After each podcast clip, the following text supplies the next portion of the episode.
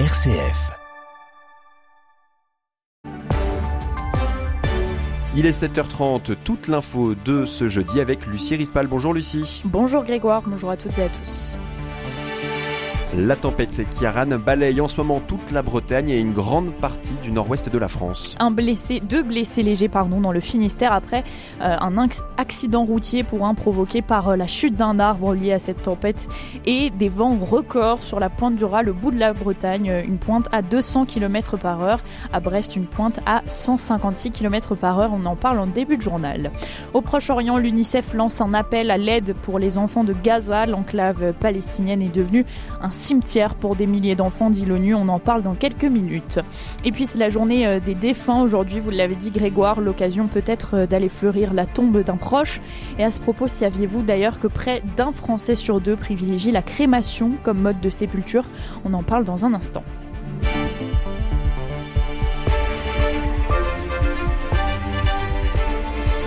La tempête Kiaran qui euh, frappe actuellement euh, sur tout le nord-ouest de la France en ce moment et impacte surtout la Bretagne. Deux blessés légers dans le Finistère, dont un blessé après un accident routier provoqué par euh, la chute d'un arbre.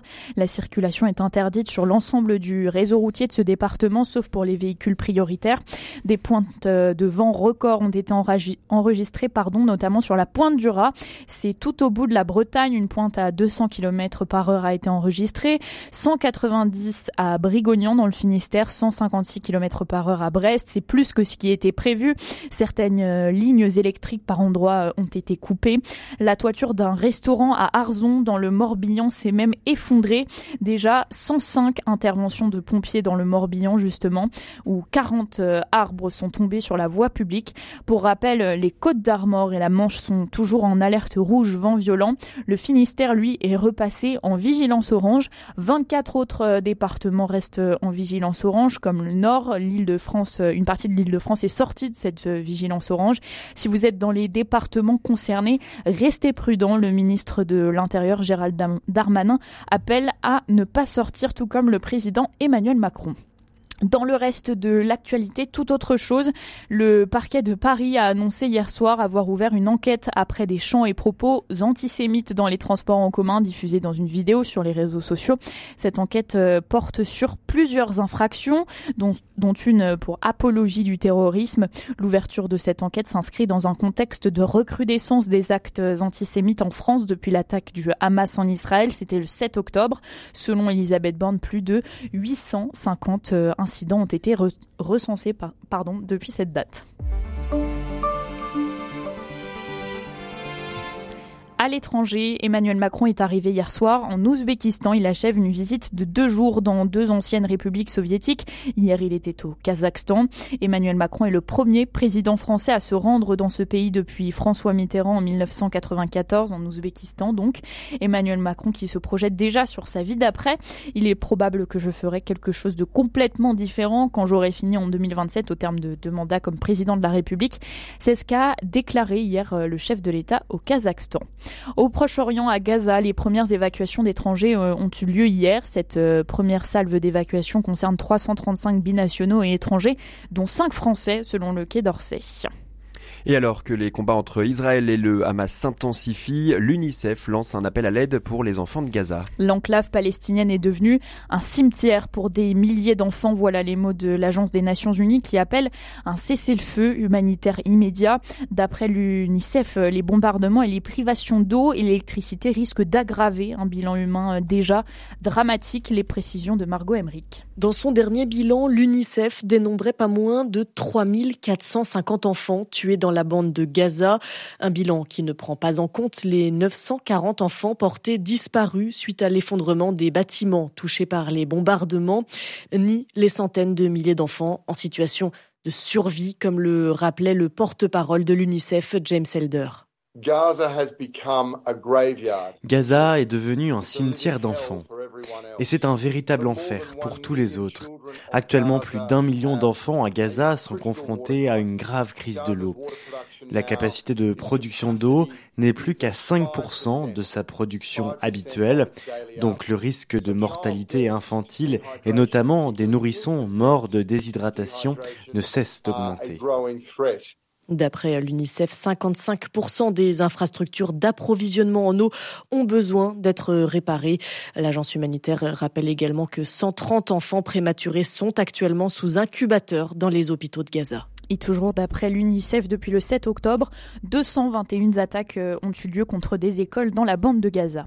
Par ailleurs, le secrétaire général de l'ONU, Antonio Guterres, s'est dit atterré par euh, les frappes du camp de réfugiés euh, où vivent 116 000 réfugiés, celui au nord de la bande de Gaza. Pour le Haut Commissariat aux droits de l'homme de l'ONU, ces bombardements pourraient constituer des crimes de guerre compte tenu du nombre élevé de victimes civiles et de l'ampleur des destructions.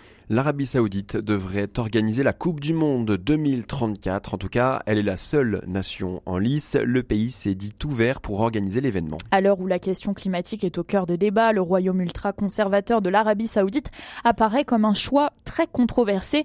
Mais en décrochant le tournoi le plus populaire du monde, l'Arabie Saoudite ajoute plusieurs cordes à son arc, Laurette Duranel. Euh, oui, car le pays du prince héritier Mohamed Ben Salman, en plus du mondial 2034, accueille déjà cette année la Coupe du monde des clubs de la FIFA. En 2027, ce sera la Coupe d'Asie de football et les Jeux asiatiques d'hiver en 2029. Pour ce mondial de foot dans 11 ans, le pays pourrait accueillir 48 sélections nationales, ce qui nécessiterait un minimum de 14 stades et de 72 camps de base, dit la FIFA.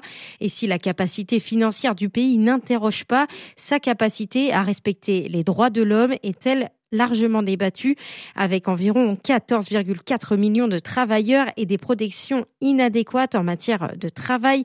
Il y a toutes les raisons de craindre pour la vie de ceux qui construiront et entretiendront les stades et les autres infrastructures d'accueil, détaille Minky Warden, directrice des initiatives mondiales de l'ONG Human Rights Watch. Sur le plan environnemental, la construction de stades ou d'autres infrastructures est elle aussi problématique. À titre de comparaison, la Coupe du Monde au Qatar organisée l'an dernier a été l'événement sportif le plus polluant de ces dernières années. Le pape François euh, a annoncé hier qu'il se rendrait début décembre à la COP28 sur le climat aux Émirats arabes unis. Il y restera trois jours. Ce sera la première fois qu'un pape participera en personne à un sommet de la COP depuis sa création en 1995.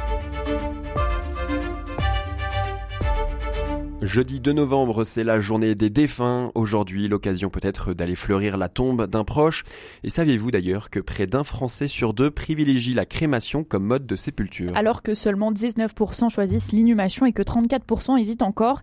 C'est ce que ressort d'un sondage publié cette semaine et réalisé auprès d'environ 1000 euh, personnes par euh, Opinionway.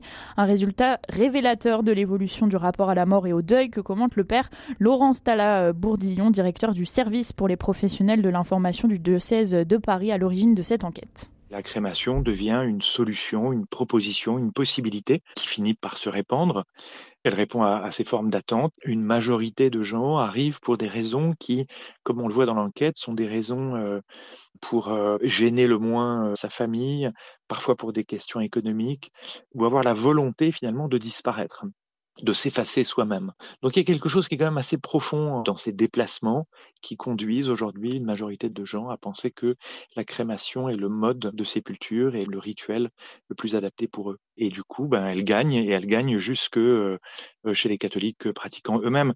Au fond, ça veut dire qu'on a perdu de vue ce que pouvait signifier et de beauté et de sens, hein, de signification, l'inhumation du corps dans un cercueil et dans une tombe. Ils sont toujours euh, inséparables, tout autre chose. Une semaine après le nouvel album des Rolling Stones, pardon, les Beatles font eux aussi parler d'eux. On écoute le récit d'un voyage dans le temps avec vous, Baptiste Madinier. Cette chanson part en fait d'une maquette enregistrée dans les années 1970 par John Lennon. Après sa mort, sa veuve, Yoko Ono, remet la bande au reste du groupe en 1994 avec seulement la voix et le piano.